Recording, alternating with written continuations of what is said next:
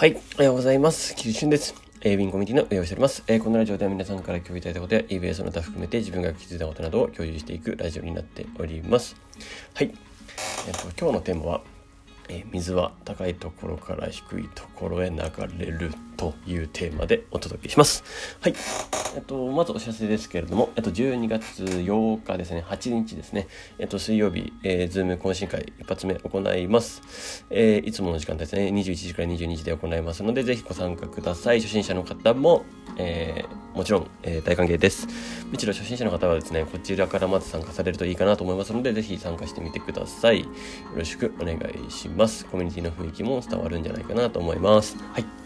そしてですね、えっと、12月29、30の、えー、両日ですね、こちらで、えー、オンラインイベントを行います。えっと、詳細はですね、あの、今、えー、ページを作成中ですので、まあ、それが出来上がり次第お伝えしたいなと思います。まあ、前回ね、えー、イベント参加していただいた方は、ちょっと雰囲気も感じる、あの、わかるかなと思うんですけれども、えっと、ちょっとですね、さらに今回はですね、えー、ちょっと違う軸も含めてですね、えー、まだ発表したいこともありますので、まあ、そのページが発表するタイミングで、えそれを、えお伝えしたいなと思います。はい。えー、ぜひぜひ楽しみにしていてください。えっ、ー、と、2021年を締めくくるですね、えー、最後のイベントになってます。そして2022年を気持ちよくスタートするためにもですね、えいい刺激をそこで、えお互い入れながらやっていけたらいいんじゃないかなと思います。はい。あの、こう、もう、えー、分かったのはですね、えっ、と、もう本当にま刺激が欲しいとかっていうのってあったじゃないですか。今まで。あ自分ももちろんそういうのを感じたことがありますし、環境を変えたいとか刺激、まあ環境変えるってなんか刺激が欲しいからみたいな。で、刺激っていうのはまあその、ある種強い多少のちょっとしたストレスみたいな。えいいストレスですね。えそれがかかったことによってパワーが発揮されるみたいな。え逆境に行けば行くほどパワーが発揮されるみたいな状況ですね。まあその、まあ、適度なってところはもちろん大事だと思うんですけど、まあ、それを、えっと、入れに行くという形になります。その刺激はですね、もうバチバチに入ると思います。ぜひ、えー、楽しみにしていただければなと思ってますので、そちら、えー、ぜひ見てみてください。また、また、え、後日連絡します。はい。まとこですね。では早速今日の本題に行きたいと思いますけれども、えー、水は高いところからですね、えー、低いところに流れるというところです。まあ、これはですね、もう自然の原理で当たり前だっていうことの、まあ、例えですけれども、まあ、これは、えー、よく、まあ、ビジネス界隈でも言われることではあります。えー、要は流れに逆らうなってことですね。うん。時代のトレンドや時代の流れっていうのがあり、えー、またそういう市場構造っていうところで、えー、自然の月、えー、摂理はどこでも働くよってことですね。うん。え、水が高いところから低いところへしか流れないようにですね、えー、もう決まっているわけですよ。そういう流れがですね。なので、えー、そこの流れには逆らわず、えー、どんどんどん、え、まあ、進えっ、と、その流れに乗っていくと。むしろその風を利用すると。力を利用するって感じですね。もちろん、低いところから高いところに流せないこともないんですよね。ただその分、すごいエネルギーが必要ですよね。あの、流してるようなところもあると思うんですよ。電気の力だったり、まあ、その火の力だったり、なんか、あのエネルギーの力を使えば、低いところから高いところに流すことも可能ですけど、その分、莫大なエネルギーがいると。でも、ある程度小さいエネルギーで、えー、その、ええーと水を流すっていうことだけを考えると、まあ、自然の摂理には逆らわない方がいいですよね。うん、これはもう間違いないことだなと思います。で、その、まあ、それ、えー、の例えとして言うんであれば、その eBay ですよね。まあ、eBay 上で、じゃあ今のそのじ、えー、流れに逆らうか、えー、逆らわずにというか、ちゃんと、えー、改造を持たず、えー、持ってですね、その出航するためにですね、まあ、どうするかってことなんですけど、えーちゃんとその市場構造を分析できているかどうかですよね。えどこの市場が大きいところなのか、えちゃんと分析をするというところですね。えー、必ず、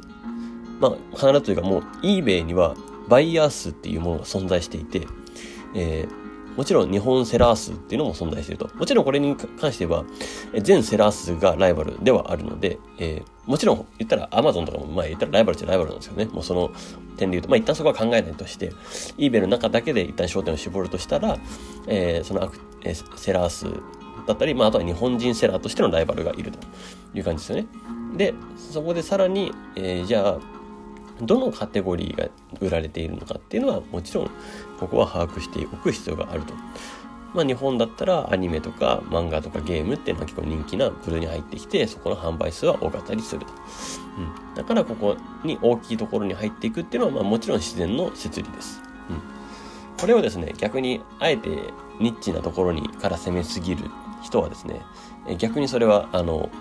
陥るパターンになっちゃうので、ぜひ気をつけてください。あと自分が売りたいものを売るパターンの人ですね。ここもぜひちょっと気をつけてほしいなとは思います。えー、もちろん自分が興味ある分野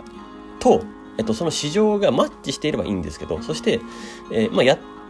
てみててもらって、もちろんでもいいんですけど、あの別に全然コストがかかるわけじゃないですし、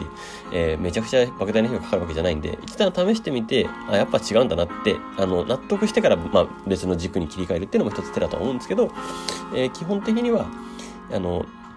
自分が売りたいものみたいなのは、一旦ずらしておいた方が、最初はいいかなと思います。もちろん圧倒的な知識があって、知識量があって、もう他の人の差別化がもう圧倒的にできるんであれば商品ですね、それは多分戦えると思うんですけど、そうでもないのに、ただただ自分が売りたいっていう風に考えている人はちょっと危ないので気をつけてくださいって感じですね。はい。うん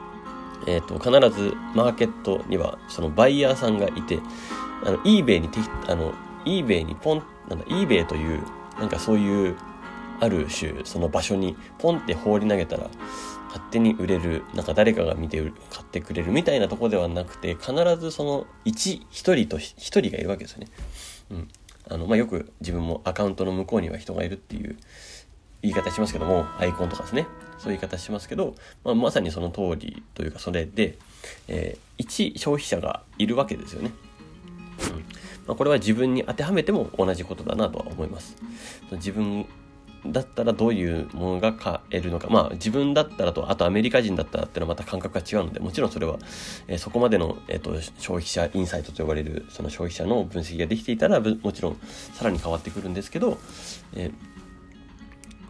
まあ、一旦そこは難しいと思うんで、まあ、ただただ市場の分析はできるんじゃないかなと、そのカテゴリーの分析ですね。ちゃんと自分が出そうと思ってるものと、その市場、そのカテゴリーのところは合っているのかどうか、どれぐらい、えっと、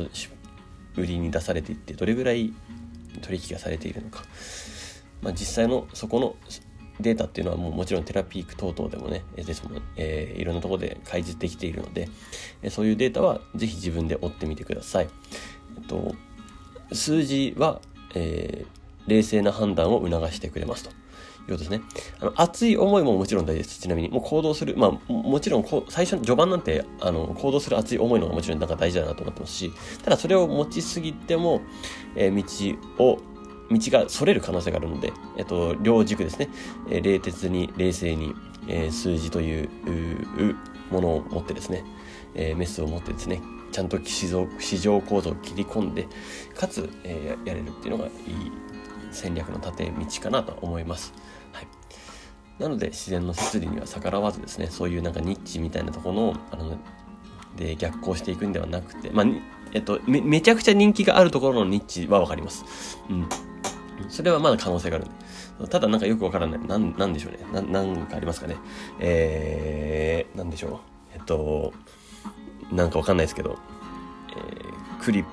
クリップ、今、前の、ま、身の回りなのがクリップしかなかったんで、クリップとかしか思いつかなかったですけど、なんかよくわかんないものみたいな感じでは、あまり良くないよとですね、ちゃんと、えー、把握できていますかというところは、えー、ちゃんと向き合ってやっていきましょう。ということで、えー、今日のテーマはこれで終わりたいと思います。えー、素敵な一日をお過ごしください。えー、ウィンコミュニティの菊池俊でした。ではまた。